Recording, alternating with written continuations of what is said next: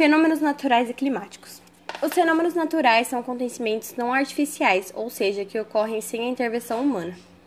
Os fenômenos climáticos são processos naturais intensificados pelo homem que alteram o clima, também chamados de problemas ambientais. 20 curiosidades sobre os fenômenos naturais e climáticos. Existem aproximadamente 1.500 vulcões ativos em todo o planeta Terra. O maior vulcão do mundo em terras imersas é o Mauna Loa, no Havaí. Os países que possuem maior número de vulcões ativos são Chile, Japão, Indonésia, Estados Unidos, incluindo Havaí e Rússia. Esses países estão no Círculo de Fogo do Pacífico, área em que ocorrem mais atividades sísmicas e de vulcanismo. Geralmente, antes e depois de um grande terremoto, há terremotos menores. O que acontecem antes são chamados de choques. Os que acontecem depois são chamados de tremores secundários. Os cientistas não sabem realmente se um terremoto é um abalo prévio até que o terremoto maior ocorra. O movimento das placas tectônicas formou grandes cadeias de montanhas, como o Himalaia e os Andes. A primeira onda de um tsunami geralmente não é mais forte, as ondas sucessivas ficam maiores e mais fortes. Os tsunamis podem chegar a velocidades de cerca de 805 km por hora, quase tão rápido quanto o avião a jato. Em 2004, o tsunami do Oceano Índico foi causado por um terremoto com energia de 23 mil bombas atômicas.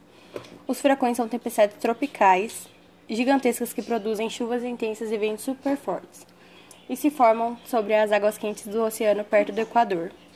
No Oceano Atlântico e no Nordeste do Pacífico são furacões. No Noroeste do Pacífico são tufões e no Pacífico Sul Índico são ciclones.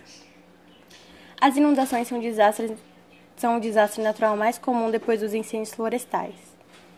Mais de 90% de todos os desastres naturais dos Estados Unidos envolvem algum tipo de inundação. Um carro pode ser levado por uma inundação com apenas 60 centímetros de profundidade.